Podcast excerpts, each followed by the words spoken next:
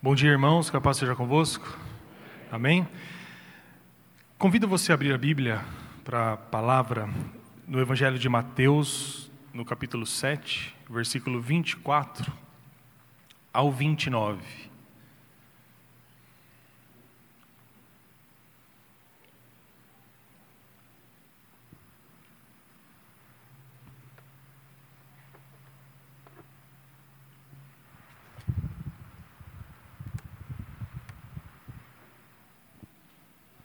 Nós vamos ler então do versículo 24 ao 29. São palavras de Jesus. Deixa eu achar aqui. Amém. Amém. Vamos orar mais uma vez antes de, de lermos a palavra. Curve seu semblante. Eu tenho certeza que nós viemos aqui para que Deus fale conosco, amém?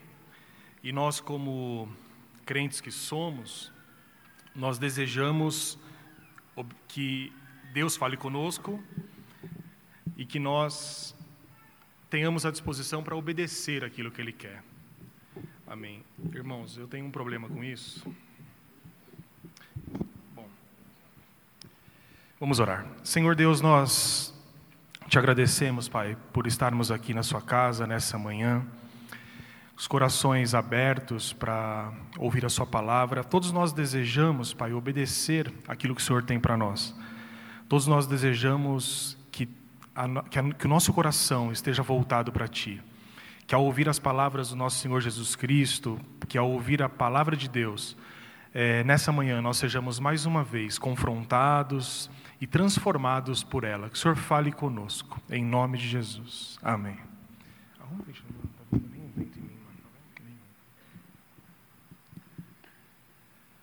Amém, meus irmãos. Vamos ler a palavra. Mateus 7, 24 a 29. Todo aquele, pois, que ouve estas minhas palavras e as pratica, será comparado a um homem prudente que edificou a sua casa sobre a rocha. E caiu a chuva, transbordaram os rios, sopraram os ventos e deram com ímpeto contra aquela casa, que não caiu, porque fora edificada sobre a rocha. E todo aquele que ouve estas minhas palavras e não as pratica será comparado a um homem insensato que edificou a sua casa sobre a areia. E caiu a chuva, transbordaram os rios, sopraram os ventos e deram com ímpeto contra aquela casa e ela desabou, sendo grande a sua ruína. Quando Jesus acabou de proferir estas palavras, estavam as multidões maravilhadas da sua doutrina, porque ele as ensinava como quem tem autoridade e não como os escribas. Amém. É, nós vamos falar do texto a partir do versículo 24, mas eu queria com os irmãos pensar um pouco nesse versículo 29, rapidamente, para a gente poder entender o que, que Jesus aqui está querendo dizer. Esse é um texto bem famoso, eu gostaria de ler com os irmãos de novo o versículo 29. Diz assim: Porque ele, ou seja, Jesus, ensinava as pessoas como quem tem autoridade e não como os escribas. Os escribas eles eram, assim como os fariseus, mestres da lei. Os escribas eram pessoas que estavam aptas a ensinar umas às outras. Mas uma coisa interessante é que Jesus ensinava as pessoas e as pessoas ficavam maravilhadas da sua doutrina, porque Jesus era diferente dos escribas. E o que fazia Jesus ser diferente? Quando os escribas eles iam falar acerca de alguma doutrina, os irmãos me perdoem. Eu vou aprender ainda a pregar sem isso aqui. Amém? Não? É, qual a diferença, então, meus irmãos, entre Jesus e os escribas? É, quando Jesus ensinava, Jesus recorria às Escrituras, à palavra de Deus, enquanto os escribas recorriam à tradição. Os irmãos entendem a diferença? O que é a tradição? A tradição são ensinos que muitas vezes são baseados na, Escritura, mas são ensinos humanos. Eu vou te dar um exemplo. Imagina que você precisa de um conselho acerca de uma doutrina bíblica e você pergunta para alguém acerca de algum tipo de ensinamento da Bíblia, alguma doutrina difícil de entender. É, você pode obter algumas respostas. Uma das respostas é que a, a, quem te dá a resposta pode recorrer a homens, a ensino de homens, o que pode ser bom, porque alguns homens pensaram a partir das Escrituras. Então alguém pode dizer assim: olha, como disse Calvino, como disse Agostinho, ou como disse Lutero, e são ensinos bons. Porém, toda doutrina, para ser válida, não tem que vir de Calvino, Lutero ou Agostinho, mas deve vir das Escrituras. Então, a partir do momento em que Lutero, Calvino e Agostinho, por exemplo, utilizam as Escrituras para explicar uma doutrina, isso tem validade. Os irmãos entendem? Mas a maior autoridade e a maior validade não está nos homens, mas está na própria Escritura.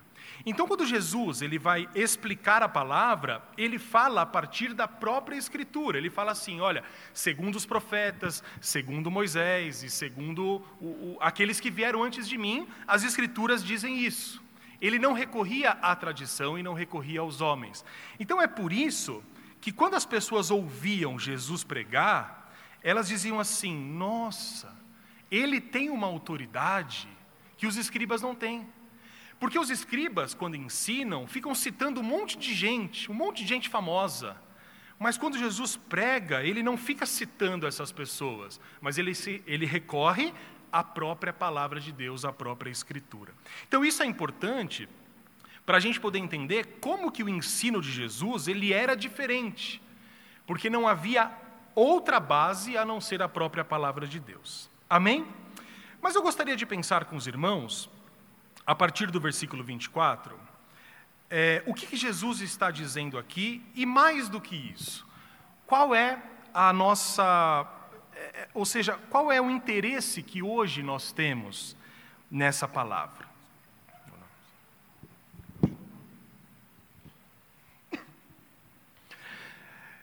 E aí a gente vai para o versículo 24. O versículo 24 diz assim: Todo aquele, Jesus dizendo, pois, que ouve estas minhas palavras e as pratica, será comparado a um homem prudente que edificou a sua casa sobre a rocha. Então, Jesus, aqui nesse versículo, meus irmãos, ele faz uma definição do que é um homem prudente. Só que eu não sei se você é assim, eu sou um pouco assim. Para que eu consiga entender o que significa uma coisa, eu preciso saber o contrário dela. Os irmãos conseguem entender? Então, assim, ah, você é uma pessoa nervosa, eu tenho que saber o que é uma pessoa calma. Então, Jesus diz assim: todo aquele que ouve as minhas palavras e pratica é um homem prudente. Portanto, o que Jesus ele, ele deixa claro aqui, e a partir de agora a gente vai pensar, são nas características do homem insensato, do homem imprudente.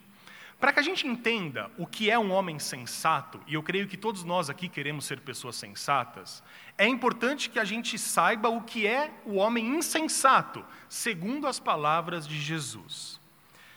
A primeira característica, quando a gente diz o homem imprudente, um homem insensato, é que essa pessoa vive com pressa.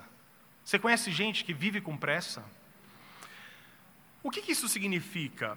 Significa que são pessoas que querem fazer tudo de uma vez, que não têm paciência para esperar o tempo certo das coisas. A gente tem muito dessas características porque vivemos é, num mundo de trabalho ou no nosso cotidiano em que não existe tempo para resultado, não é isso? Nós vivemos num sistema, por exemplo, de sociedade, em que os resultados têm que aparecer muito rápido porque as pessoas não têm paciência para esperar as coisas de fato acontecerem. Mas quando a gente olha para a nossa vida, nós também corremos esse risco. Ou seja, nós não temos paciência para que as coisas possam ser construídas com calma.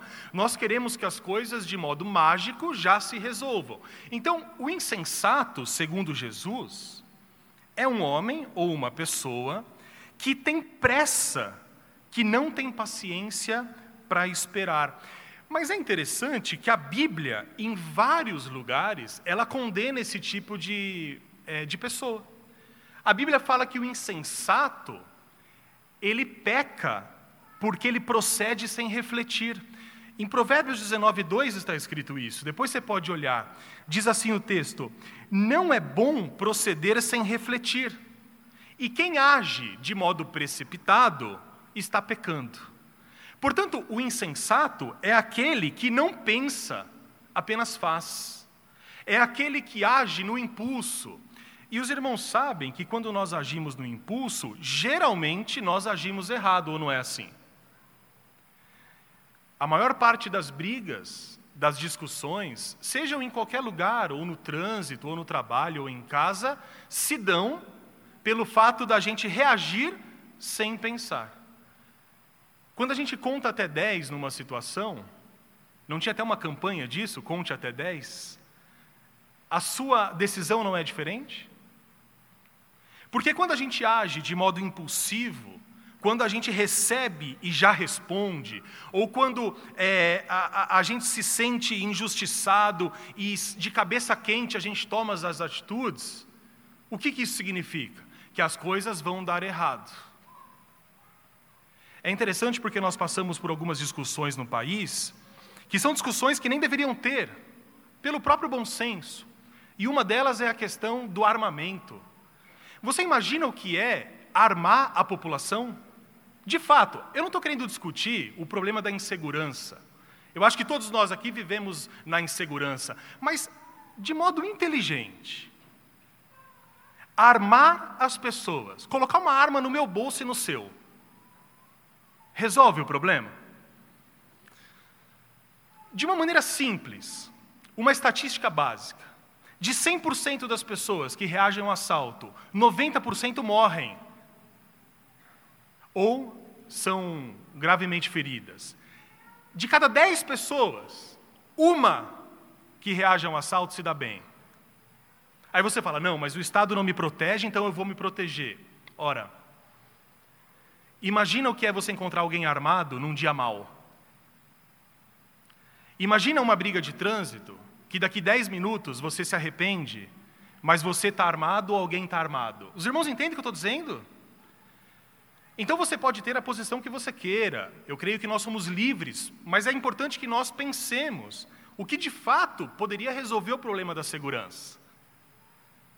Ora, problemas complexos exigem soluções complexas. Não são coisas simples, mas a solução, por exemplo, para a questão da insegurança que nós vivemos, exige paciência, exige tempo não é de um dia para o outro, não é da noite para o dia que as coisas se resolvem. Os irmãos entendem o que eu estou dizendo? Então Jesus diz assim: o insensato é aquele que acha que resolve problemas complexos da maneira mais rápida possível. Ah, então a gente vive décadas e décadas de violência. Então eu vou comprar uma arma e o problema está resolvido. Ora, é só olhar os países em que isso é liberado e ver se o problema de fato é resolvido. Ou seja, Jesus diz assim: aquele que age sem refletir está se precipitando. E pior do que isso, está pecando. E meus irmãos, uma outra característica do insensato é que o insensato ele é impaciente. Ele está sempre interessado em resultados rápidos e imediatos. Conhece alguém assim? Ao invés de fazer as coisas certas, ao invés de pegar os caminhos certos, que muitas vezes são mais longos, são mais trabalhosos, começa a pegar os atalhos? Você já pegou um atalho numa estrada e se deu mal? Uma vez eu estava voltando de um casamento, e era um casamento de um parente meu. E estava as crianças, a Elaine, acho que alguém mais no carro. E sabe aquele casamento bom que na hora da comida a comida acaba? É igual, por isso que Jesus transformou água em vinho para a festa não, não terminar, não foi isso? A comida não foi suficiente, eu não sei o que aconteceu, calcularam errado. Só sei, irmãos, que eu saí de lá com muita fome. muita, e todos nós indo embora. E a gente chegou numa estrada e ela estava um pouco parada, e eu já pensei, vou pegar um atalho. E num primeiro momento o atalho pareceu bom, mas nós ficamos atolados. Eu tinha um Corsinha que, imagina, não, ficamos atolados, atolado com fome. E aí eu vi que Deus existe porque, passado um minuto, passou um caminhão. Só que fazia muito pouco tempo que eu estava atolado, então eu ainda não tinha tentado sair de lá. Então passou o caminhão, e eu ainda não tinha tentado nada, eu nem falei nada. Quando o caminhão foi embora, olha o milagre de Deus. Eu comecei a tentar a, a resolver o problema, mas não tinha solução. O caminhão, o caminhoneiro percebeu, deu ré, olha só, sem eu pedir, emprestou uma corda e a gente saiu de lá. E aí fomos comer no rancho da Pamonha, foi, foi bom depois. Agora os irmãos pensem, são os atalhos. Nós pegamos atalhos. Às vezes os atalhos dão certo, mas os atalhos são desconhecidos. Os atalhos são movimentos que nós fazemos de modo precipitado. Se nós formos pelo caminho certo, talvez demore mais. Talvez o trânsito esteja pior, mas eu tenho certeza de que eu vou chegar seguro aonde eu quero. O que Jesus diz é que o insensato, ele não vai para o caminho certo. Porque Jesus fala que construir o alicerce é muito difícil, é muito demorado. Para quem já construiu uma casa aqui, sabe como é. Demora e você não vê nada, e parece que nada está resolvido, só que o alicerce está sendo feito. Mas o insensato não tem tempo, Jesus diz, para construir o alicerce. O insensato quer que a sua casa seja levantada rapidamente. Mas aí, nós vemos as características do homem reto diante de Deus, do homem que é piedoso, do homem que tem paciência, que não se precipita. E quais são as características de um homem sensato, de uma mulher sensata? A primeira característica, meus irmãos, a Bíblia nos diz que o homem reto e piedoso é um homem paciente. Você é paciente? Precisa melhorar um pouco? O que é o homem paciente? É aquele homem que conhece a Deus e sabe que os planos de Deus são eternos e não mudam. Essa é a característica de uma pessoa paciente. É aquela que olha as circunstâncias, mas ela conhece o seu Deus. Ela sabe que os planos de Deus, muitas vezes, não são os nossos planos, e os tempos de Deus não são os nossos tempos. Mas o homem de Deus sabe que os planos dele são planos eternos, planos imutáveis, planos que de nenhuma maneira, como a Bíblia nos diz, poderão falhar. E é essa mentalidade Apenas essa, meus irmãos, que faz com que uma pessoa aceite as instruções da palavra de Deus. Ora, se você não entende, ou se você não aceita que Deus é o Senhor do universo, como você vai confiar naquilo que Ele tem para você? Se você não aceita que os caminhos de Deus são perfeitos, a sua vida vai ser correr atrás dos atalhos, atrás das soluções fáceis, e não da paciência da construção. Nós temos alguns testemunhos na igreja de pessoas, de maridos ou mulheres, que oraram 10, 15, 20 anos pela conversão do cônjuge, ou pela conversão do filho, Ora, nós temos experiências pessoais de pessoas que perseveraram na oração, mesmo estando aparentemente longe da realização, longe daquilo que Deus tinha prometido. Mas a Bíblia diz: nós devemos orar sem cessar. E a Bíblia diz que os pensamentos de Deus não são os nossos pensamentos. Portanto, imagina só que Deus, no seu plano eterno, ele determinou um dia para que sua esposa seja salva, ou que o seu marido seja salvo. Só que esse dia ainda não chegou. E você desiste. Uma semana antes, ou um mês antes. Os irmãos entendem o que eu quero dizer? Mas quando nós confiamos em Deus, quando nós somos sensatos, mesmo que as bênçãos ainda não tenham chegado, o nosso coração continua firme, porque nós somos pacientes, e nós somos pacientes porque confiamos que Deus tem feito o melhor. Mas o insensato, ele não pensa assim. Enquanto o homem prudente, ele quer ser ensinado, ele dá ouvidos à instrução de Deus. O homem prudente, enquanto ele está sempre disposto a aprender, Jesus diz que o homem insensato, ele não se preocupa com isso. Ele não quer aprender. Ele quer uma casa, pronto e acabou. Ele não quer aprender com aqueles que têm mais experiência. Ele não quer saber das regras, ele não quer saber dos modos de construir uma casa com segurança. Ele apenas quer uma casa rápido e de qualquer jeito. Será que nós não somos assim um pouco? E eu creio que são essas perguntas que a Bíblia nos faz hoje pela manhã. Quem somos nós, afinal, meus irmãos? Somos pessoas sensatas ou insensatas? Mas pensando profundamente no significado desses conceitos. Somos pessoas que temos paciência, que confiamos em Deus, ou pessoas apressadas, que querem que tudo se resolva de uma vez. Você deve conhecer pessoas que agem segundo as próprias ideias, não conhece? Mas será que nós não agimos segundo as nossas próprias ideias?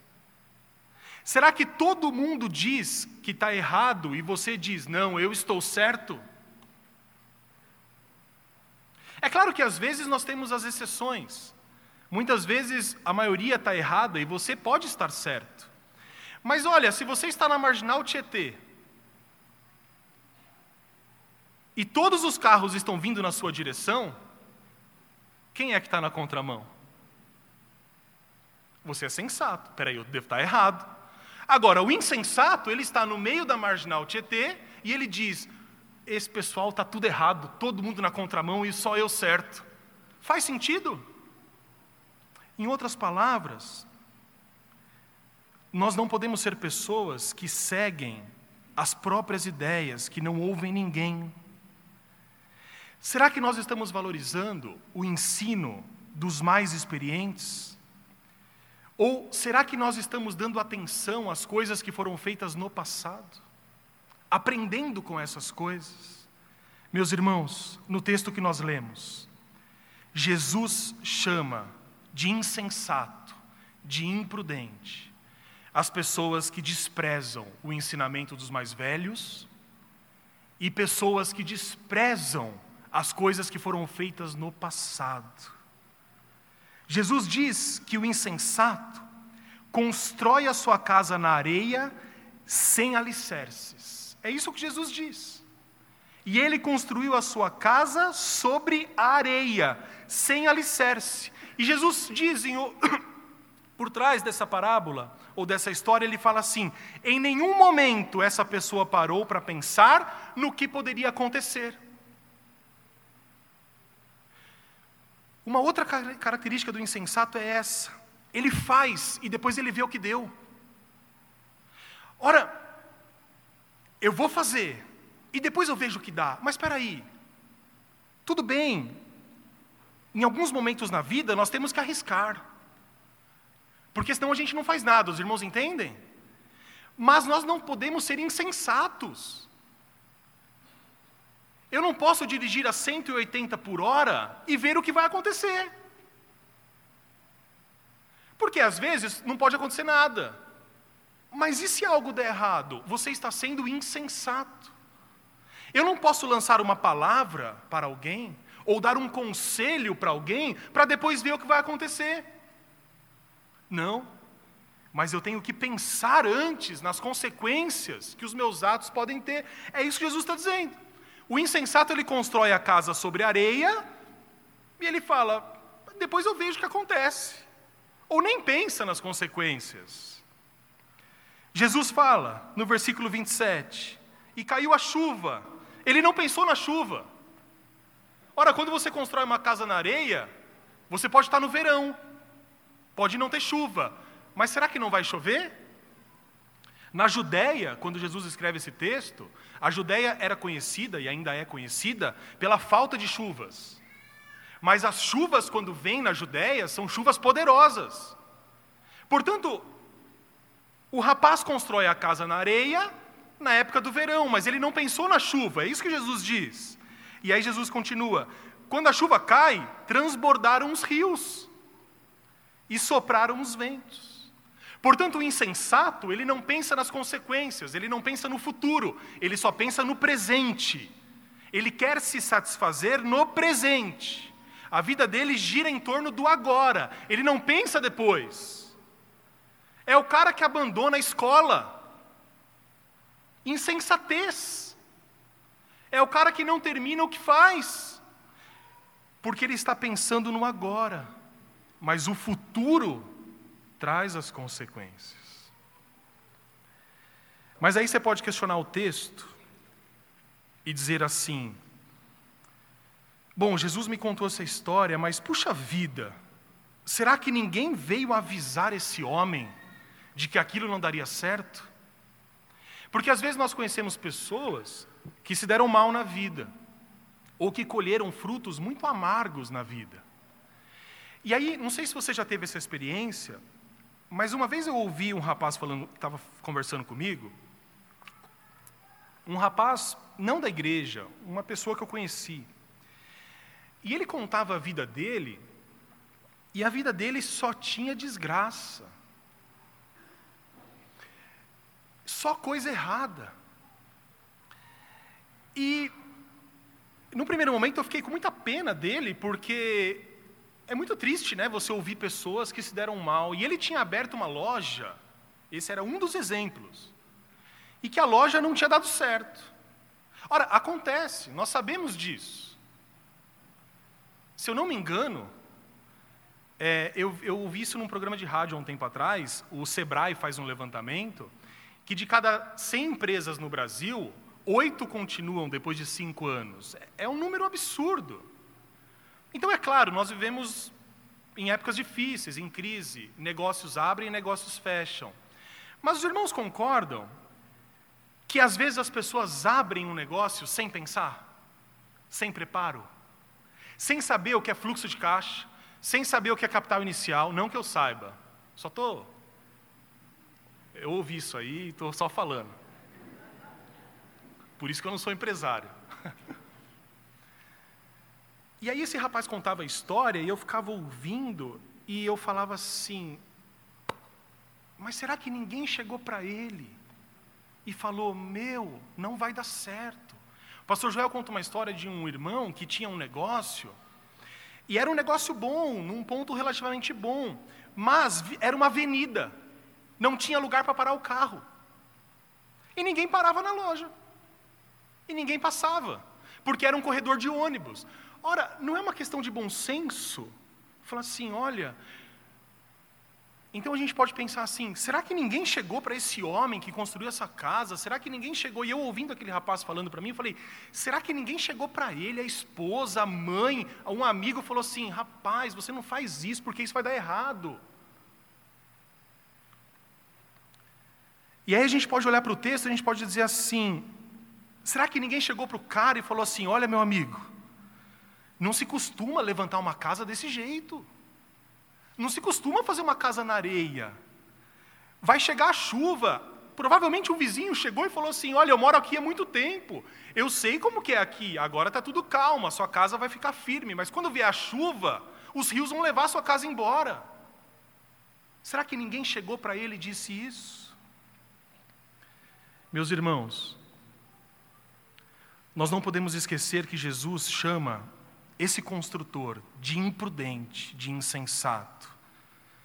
E a pergunta é a seguinte: o que o insensato faz quando recebe um conselho?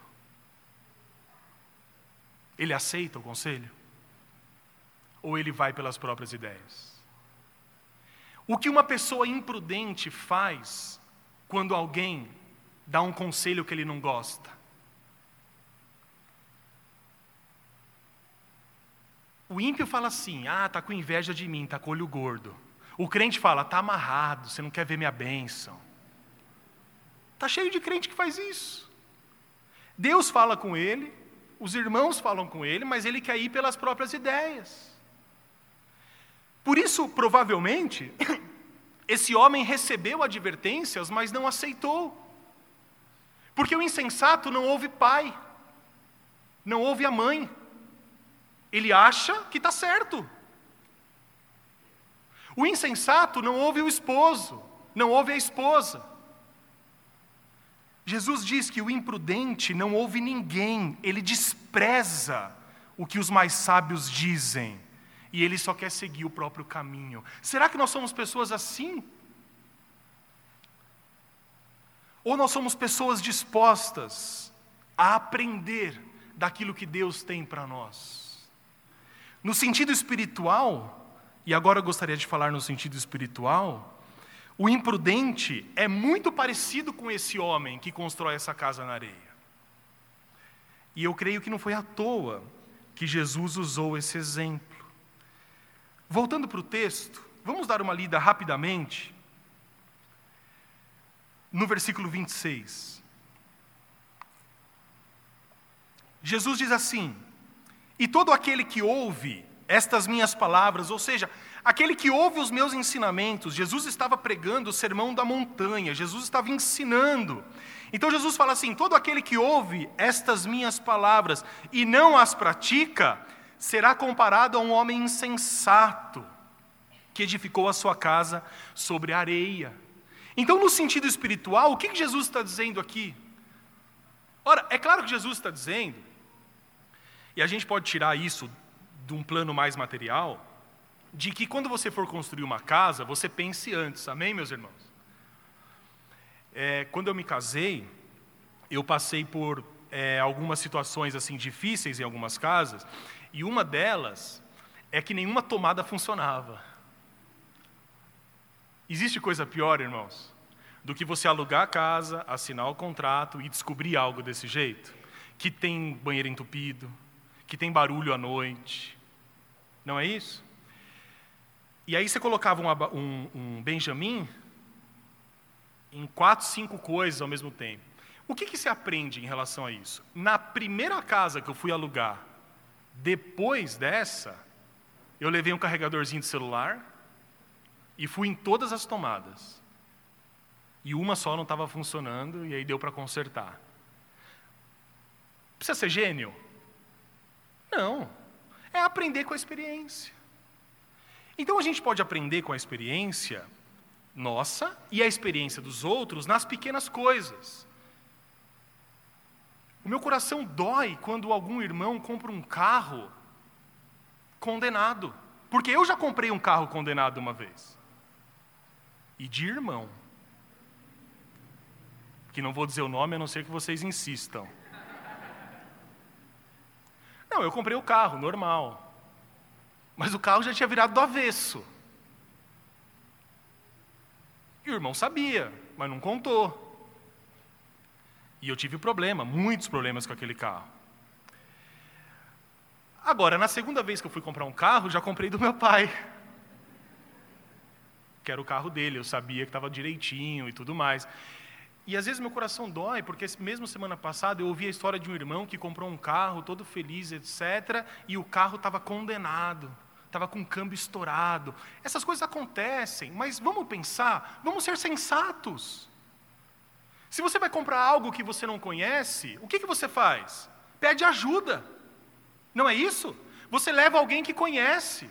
Olha, eu não sei nada de elétrica, mas o meu irmão sabe, então, olha, é, será que isso é bom?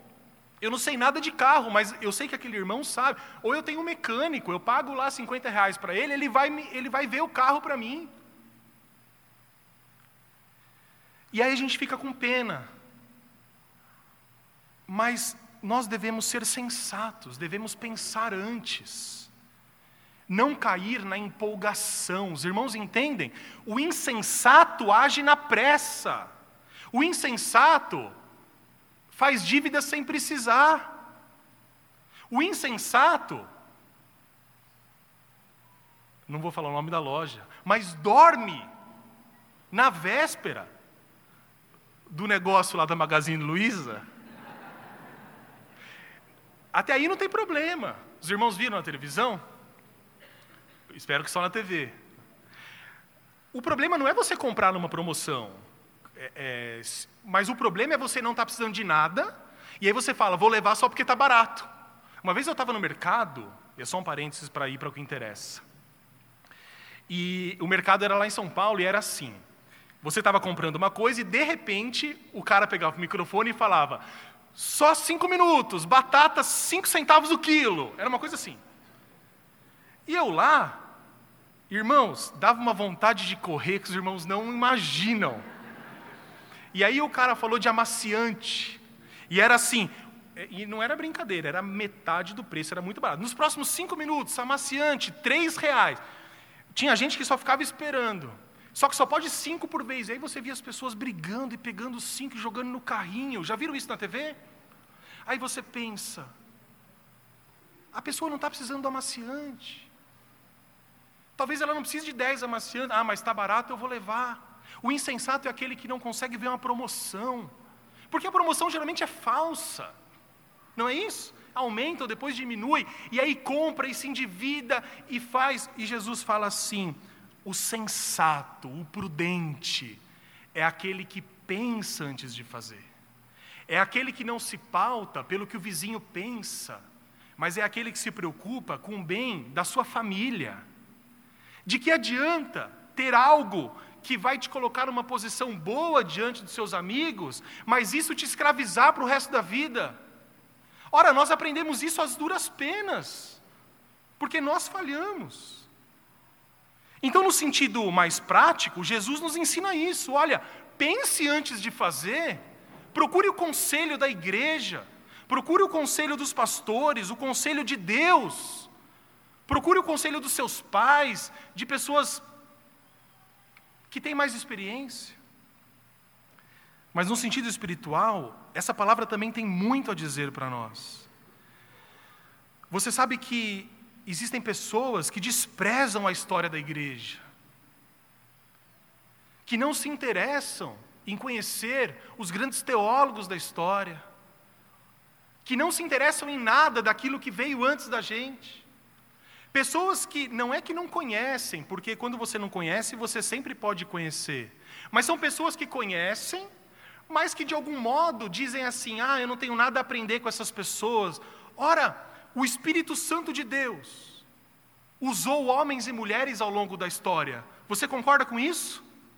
E se o Espírito Santo de Deus usou essas pessoas, eu devo aprender com elas, porque eu estou aprendendo do próprio Espírito de Deus. Algumas pessoas dizem assim: não, eu não quero saber de nada, só quero saber de Jesus. Ora, que sentido isso faz? Não, eu não gosto de Paulo, eu não gosto de Pedro. Eu não gosto do que o Velho Testamento diz, eu só quero saber de Jesus. Isso é heresia. Primeiro que uma pessoa dessa, ela não deve seguir Jesus. Mas o próprio Jesus deu testemunho dos profetas. O próprio Jesus, lá no caminho de Emaús, ele disse: Olha, os profetas falavam acerca de mim. Jesus entrou na sinagoga e abriu o livro de Isaías e leu Isaías e disse: Hoje se cumpre, é o ano aceitável do Senhor. Ora, quando nós desprezamos aquilo que Deus fez na Bíblia ou ao longo da história, nós estamos desprezando o próprio Deus. Nós somos pessoas insensatas. O insensato, o insensato também, ele não está interessado naquilo que a Bíblia tem a dizer. Você conhece pessoas assim? que respeitam a Bíblia, que gostam da Bíblia, desde que a Bíblia não a contrarie. Então a gente pega uma parte da Bíblia e fala: essa parte é boa, eu gosto, essa parte eu não gosto muito. Então eu desprezo aquilo que a Bíblia diz. Jesus diz que pessoas assim são insensatas, são pessoas que vivem pelas próprias ideias, pessoas que não ouvem conselhos de ninguém. São pessoas que simplesmente querem fazer algo e creem que podem fazer do seu jeito e pronto, vão lá e faz. Por isso, meus irmãos, Jesus diz aí no versículo 26: Todo aquele que pratica, que ouve estas minhas palavras e não as pratica, será comparado a um homem insensato que edificou a sua casa sobre areia. Sabe o que Jesus está dizendo? Jesus está dizendo o seguinte: você não acha absurdo alguém construir uma casa na areia? É a mesma coisa quando você não ouve os meus conselhos. Você está agindo igual quando não ouve os seus pais. Você está agindo igual quando você faz as coisas de modo precipitado. Ora, não é um absurdo alguém construir uma casa na areia? Se você fosse passar ali e uma pessoa construir uma casa na areia, o que você ia falar para a pessoa? Você ia dar risada, não ia? Ia falar, o cara está louco. Como que você vai construir uma casa na areia? Jesus diz: Você acha insensato aquele que faz isso, mas faz as mesmas coisas. Mas o que o Evangelho nos diz é que nós podemos passar de insensatos a pessoas prudentes. Amém, meus irmãos? E essa é a beleza do Evangelho. Porque o Evangelho nos mostra quem nós somos, mas não nos deixa presos naquilo que nós somos, mas nos traz a esperança que está em Cristo Jesus, e é uma esperança de mudança. E qual é a atitude da pessoa prudente? Você gostaria de saber nessa manhã? Nós já vimos quem é o insensato. E talvez você tenha se identificado um pouco com o homem imprudente. Mas nós sabemos que Deus espera que nós sejamos prudentes, que nós sejamos sensatos. Então, quais as características, quais as atitudes do homem prudente? Meus irmãos, em primeiro lugar, o homem prudente, a mulher prudente, só tem um desejo: construir coisas que durem. Construir coisas que não são derrubadas facilmente. O homem sensato, ele se preocupa em construir coisas que ficam de pé, apesar da doença, apesar do desemprego, apesar das incertezas. O homem sensato, quando está construindo o seu relacionamento, quando está construindo a sua vida, seja familiar ou a vida profissional, ele para e pensa: eu quero que essas coisas durem. Eu não quero que seja fogo de palha. Eu não quero que qualquer dificuldade derrube, mas eu quero que essas coisas continuem de pé. Porque as dificuldades vêm ou não vêm? Porque Jesus fala aqui que um homem construiu a casa sobre a rocha. Olha o versículo 25. E caiu a chuva, e transbordaram os rios, e sopraram os ventos, e deram com ímpeto contra aquela casa. Que? não caiu. Portanto, na nossa vida cristã, existem as mesmas dificuldades de quando nós não éramos cristãos, por assim dizer. Mas agora nós temos uma rocha, nós temos a pedra angular, que é Jesus Cristo, nosso Salvador. E se nós construirmos as nossas casas, os nossos casamentos, os nossos desejos, os nossos pensamentos, os nossos empregos, se nós construirmos as nossas atitudes, seja em qualquer lugar que nós estivermos, na rocha, as dificuldades virão, a chuva vai bater com ímpeto, mas nós continuaremos em pé, porque é Jesus Cristo que nos sustenta. O homem prudente, ele começa dizendo assim: Olha, eu não sei muita coisa a respeito disso. Eu não sou especialista no assunto. O homem prudente, ele é humilde. Entendem isso? Ele não, ele não acha que sabe todas as coisas. Então, a primeira coisa que ele faz quando está diante de uma situação diferente é assim: olha, eu não sou bom nisso. Eu não sou especialista nisso, eu não sei muita coisa a, res, a respeito disso. Por isso eu quero consultar pessoas mais entendidas. O homem prudente, ele quer receber instrução, ele quer ter orientação. A Bíblia Sagrada fala assim: repreende o sábio, e ele será mais sábio. Porque o imprudente não aceita repreensão. O imprudente, quando você repreende, ele se afasta de você. Mas o sábio, quando erra, ele ouve o bom conselho e ele volta para o caminho certo. Porque o sábio, o prudente, ele sabe que aquilo que ele faz hoje terá consequências no futuro.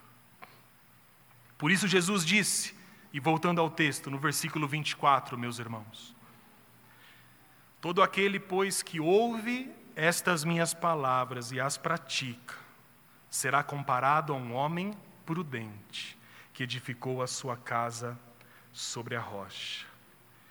Deus espera uma coisa de mim e de você, que nós estejamos dispostos a ouvir os seus conselhos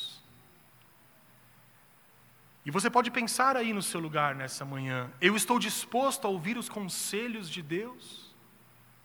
Mesmo que os conselhos de Deus muitas vezes não sejam aqueles que eu quero ouvir, porque os irmãos sabem que nós vamos atrás de conselhos que nós queremos ouvir.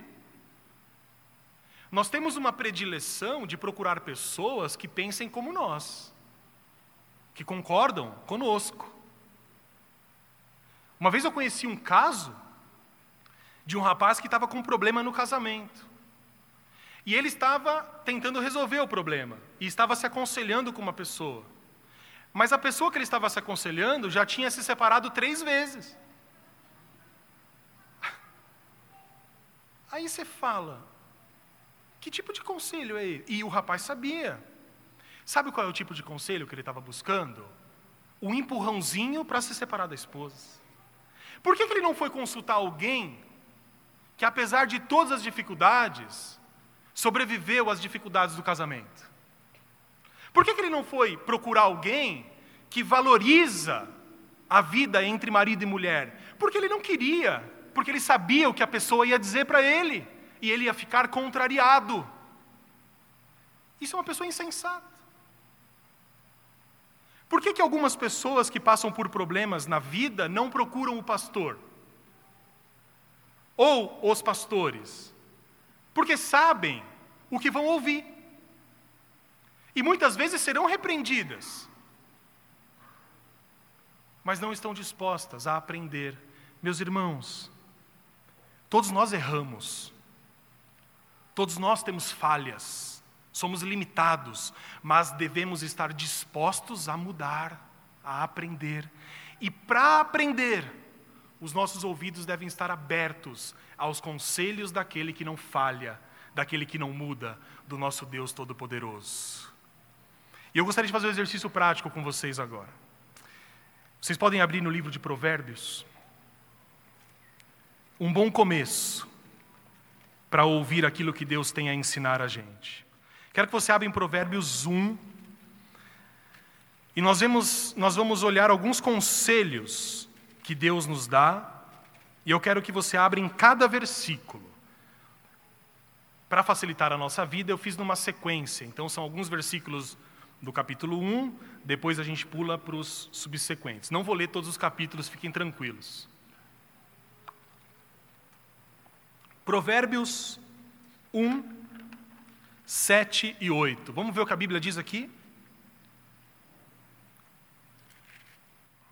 O temor do Senhor é o princípio da sabedoria, mas os loucos desprezam a sabedoria e o ensino.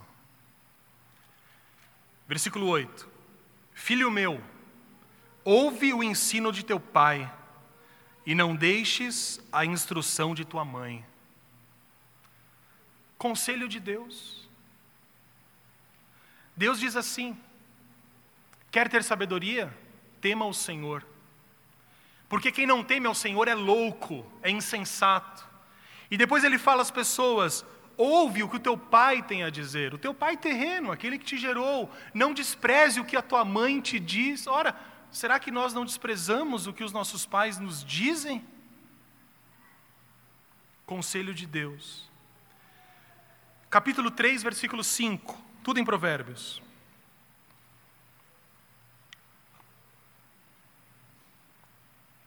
Confia no Senhor de todo o teu coração e não te estribes no teu próprio entendimento, ou não confies no teu próprio entendimento. Nós bem ouvimos essa palavra quarta-feira.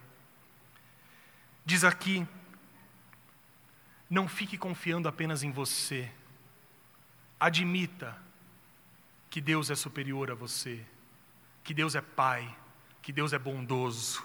Confia no Senhor, não um pouco, mas de todo o teu coração, e não se apoies apenas naquilo que você sabe. Capítulo 4, versículo 18.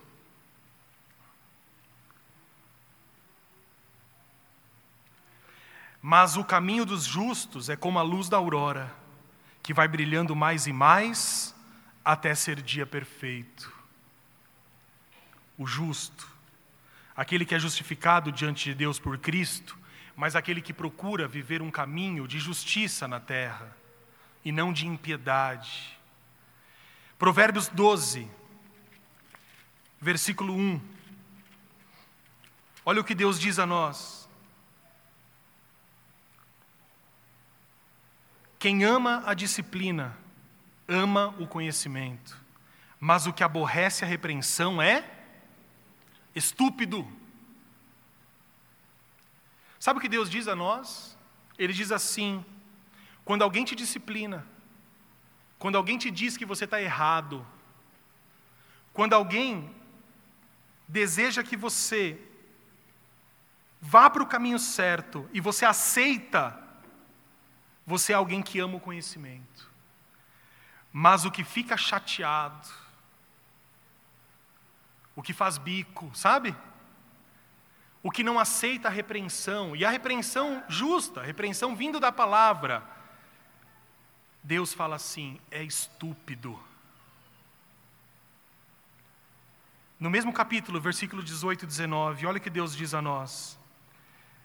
Alguém há cuja tagarelice é como as pontas de espada, mas a língua dos sábios é medicina.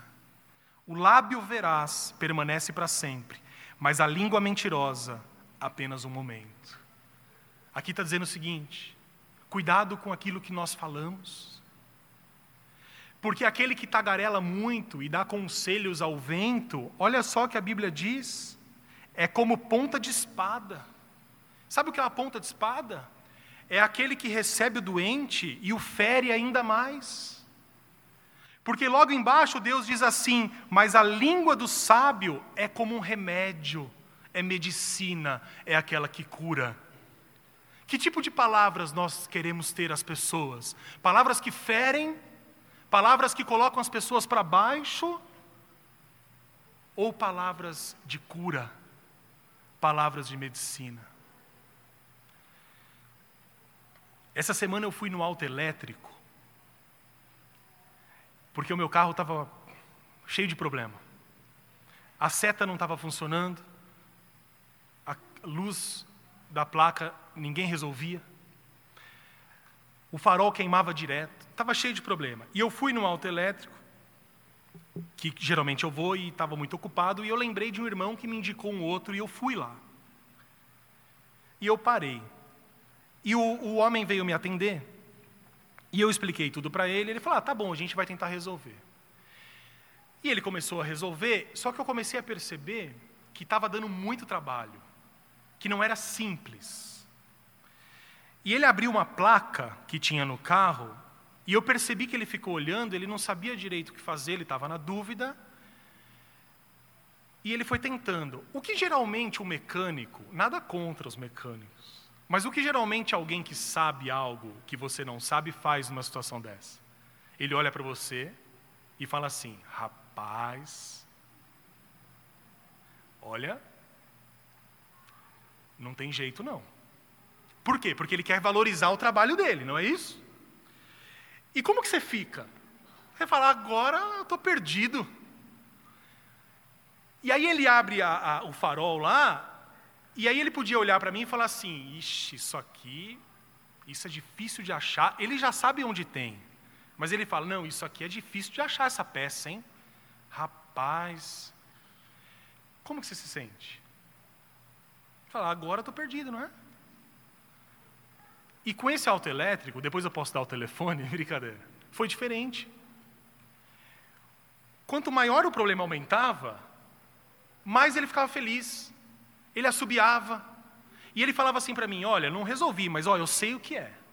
E aí ele foi, e eu fiquei sossegado. Porque o cara via o problema, e não era um problema simples. Só que ele falava assim: Não, fica tranquilo que eu vou fazer aqui direitinho e tal. O serviço já tinha acabado e eu lembrei de um outro problema. E eu falei: Será que eu falo para ele ou não? Porque puxa, o cara está ocupado. E eu falei, rapaz, você pode ver isso aqui que eu esqueci? Ele, opa, é para já. É um exemplo simples, um exemplo até é, infantil, mas não faz diferença quando nós encontramos pessoas otimistas. E aí eu fiquei pensando, agora o cara vai me enfiar a faca, né? O que, que adianta ser bonzinho desse jeito? Ficou 60 reais. Tá bom? Glória a Deus. Menos do que eu esperava. Um preço justo. Poderia até cobrar mais, mas foi um preço justo. E aí eu fiquei pensando, e parece uma coisa tão simples, mas que me impactou tanto. E eu não sei se ele é um servo de Deus, mas eu imagino a diferença que nós faríamos se fôssemos pessoas assim. Pessoas assim na nossa casa, pessoas assim no nosso trabalho, pessoas que estão diante de uma dificuldade, mas que dizem assim: eu não vou me desesperar, porque Deus está no comando. Porque os meus caminhos não são os meus caminhos, mas esse problema vai ser resolvido por Deus, que é o Senhor dos Senhores. É isso que Jesus diz, para confiar de todo o coração. Portanto, a boa palavra é uma palavra de medicina e não uma palavra que traz desgosto. Um pouco para frente, Provérbios 15, já para indo para o final, versículo 1. Olha que conselho que Deus nos dá. A resposta branda desvia o furor, mas a palavra dura suscita a ira. Você precisa desse conselho ou não? Quando alguém te ofende, quando alguém te xinga, quando alguém te maltrata, qual é o tipo de atitude que Deus espera que nós tenhamos? Olha só o que Deus diz: a palavra dura aumenta a raiva, aumenta a ira. Você já conviveu com alguém ou já encontrou alguém que está bravo e essa pessoa te maltrata? O que ela espera que você faça? Que você responda do mesmo jeito, porque a pessoa quer brigar com você. Mas olha como Deus é sábio, Deus diz assim: quando você responde a alguém que te ofendeu com calma, com respeito e tranquilidade, a ira, o furor dessa pessoa é desviado. Irmãos, isso é coisa prática. E eu falo de novo de trânsito, porque é a minha vivência e a sua. Alguém bate no seu. Você, você faz uma coisa errada no trânsito. E o cara está lá para te xingar. Se você abaixa o vidro e pede perdão, como já fiz, e outras pessoas falaram, você fala assim, por favor, me perdoa, eu estava errado, eu não te vi, ou eu, eu fiz errado, me perdoa, não queria fazer isso. Qual é a atitude da outra pessoa? Teve um irmão que fez isso, ele estava errado, totalmente errado. E não era pouco, não.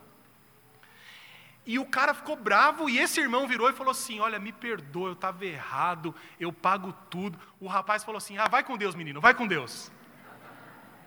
Não é para você ficar usando essa tática quando você está errado. Mas imagina se ele desce e fala, ah, mas também você não, não sei o quê.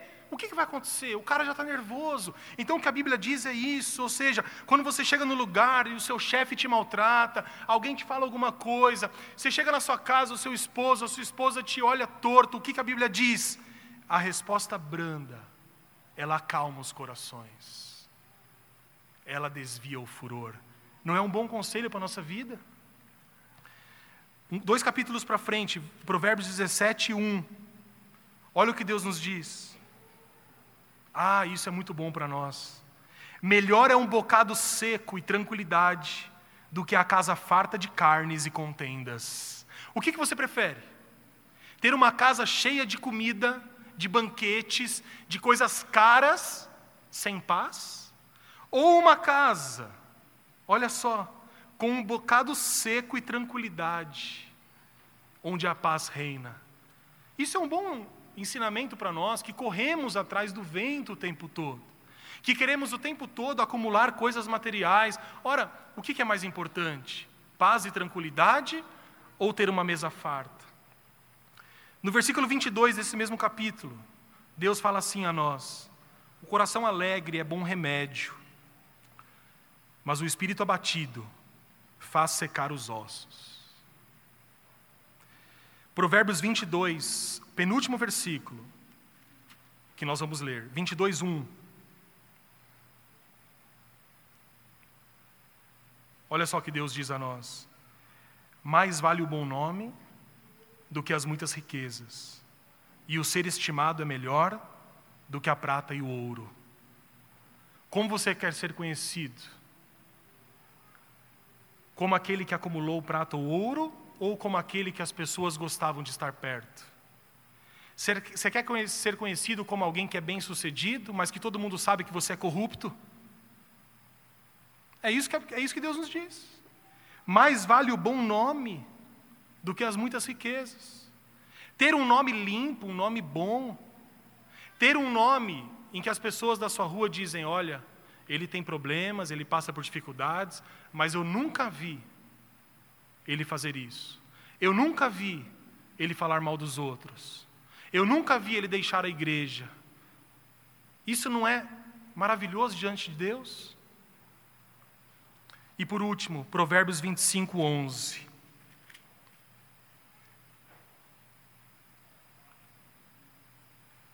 A palavra de Deus diz assim: Como maçãs de ouro em salvas de prata, assim é a palavra dita a seu tempo. Esse texto é muito bonito e muito importante, porque ele diz que a boa palavra, a palavra certa, dita no momento certo, é como maçãs de ouro em salvas de prata.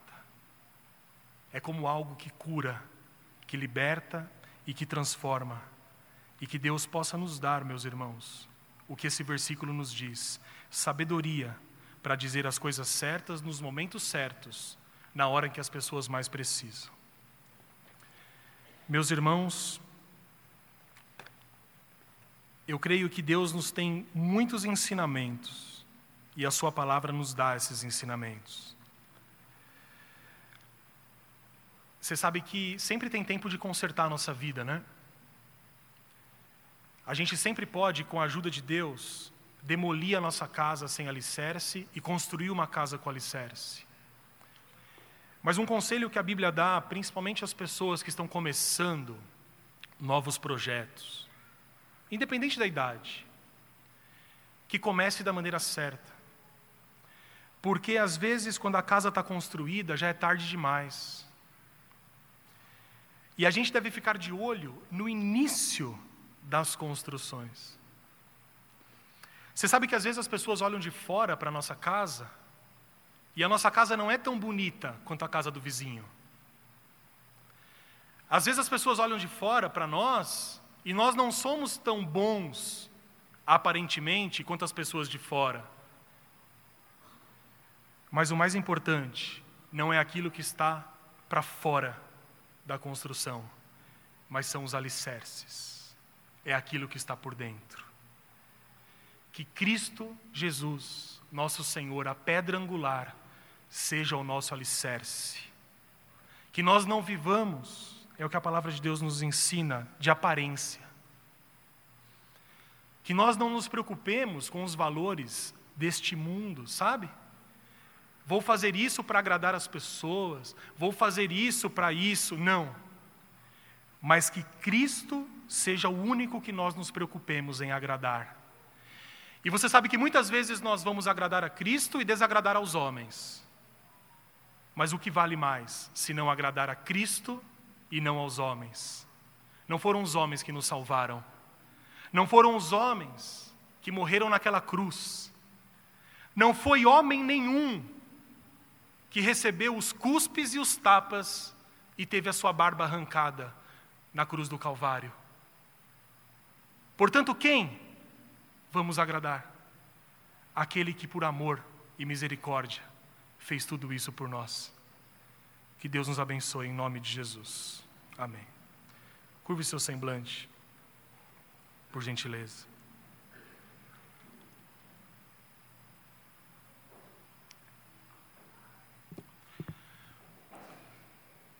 E com semblante curvado, vamos orar a Deus. Fazer a oração a Ele colocando a nossa vida mais uma vez diante dele, dizendo: Deus, eu quero que Cristo Jesus seja o alicerce da minha vida. Diga a Deus, Senhor Deus, eu te agradeço por tudo que o Senhor tem me dado, mas eu preciso dos teus conselhos, eu preciso das tuas instruções. Diga assim, Senhor, Muitas vezes eu tenho andado pelos meus próprios caminhos, seguido os meus próprios intentos, mas eu peço que o Senhor endireite as minhas veredas. Eu peço que o Senhor mude o meu pensamento, que a partir de agora eu tenha Cristo Jesus e a Sua palavra como um fundamento, como um alicerce das minhas atitudes, dos meus relacionamentos, da minha vida familiar, em todos os lugares que nós estejamos. Oremos a Deus. Pai amado, nós nos colocamos diante de Ti nessa manhã. E nós aprendemos pela Sua palavra, pelas palavras do próprio Senhor Jesus Cristo, de que o homem insensato é aquele que constrói a casa sobre areia, é aquele que não se preocupa com as consequências. Nós aprendemos que o homem insensato é aquele que não pensa no futuro, mas quer viver apenas o aqui e o agora, como que as coisas pudessem ser resolvidas de uma hora para outra. Nós não queremos ser assim. Ó oh Deus, nós queremos ser pessoas sensatas, pessoas prudentes. Nós queremos, Pai, ter o coração aberto para ouvir aquilo que as pessoas têm a nos ensinar. Nós queremos aprender com aqueles que vieram antes de nós. Nós queremos ouvir os conselhos daqueles que têm mais experiência do que nós. Mas acima de tudo, nós queremos ouvir o Seu Espírito falar ao nosso coração. Nós queremos que no momento de dúvida a Sua palavra se cumpra, que o Seu Espírito nos direcione para a esquerda ou para a direita. Nós queremos que nos momentos em que não sabemos o que fazer, que o Senhor use a Sua palavra, para que a Sua palavra fale ao nosso coração. E talvez nós não tenhamos tanta certeza assim do que fazer, mas o Seu Espírito irá confirmar no nosso coração qual caminho nós devemos seguir. Pai amado, que a nossa vida seja fundamentada no Seu Filho Jesus Cristo. Que o exemplo de Jesus, que a pessoa de Jesus, que os ensinos do nosso Senhor Jesus sejam os alicerces de cada um dos meus irmãos aqui nessa manhã. Que tudo que nós formos fazer, nós tenhamos a mente de Cristo e nós tenhamos Cristo como exemplo. Se assim for, se assim for, as tempestades virão, o rio se transbordará, os ventos baterão, e as águas chegarão muitas vezes com ímpeto nas nossas vidas. Mas, ó Pai, se Cristo estiver no alicerce, nós aguentaremos firmes, não seremos abalados e teremos vitória e grandes bênçãos para contar aos outros. É isso que nós desejamos, é isso que nós pedimos a Ti, Pai amado, em nome do Seu Filho Jesus Cristo, por intermédio do Seu Espírito que habita em nós. Amém, Senhor.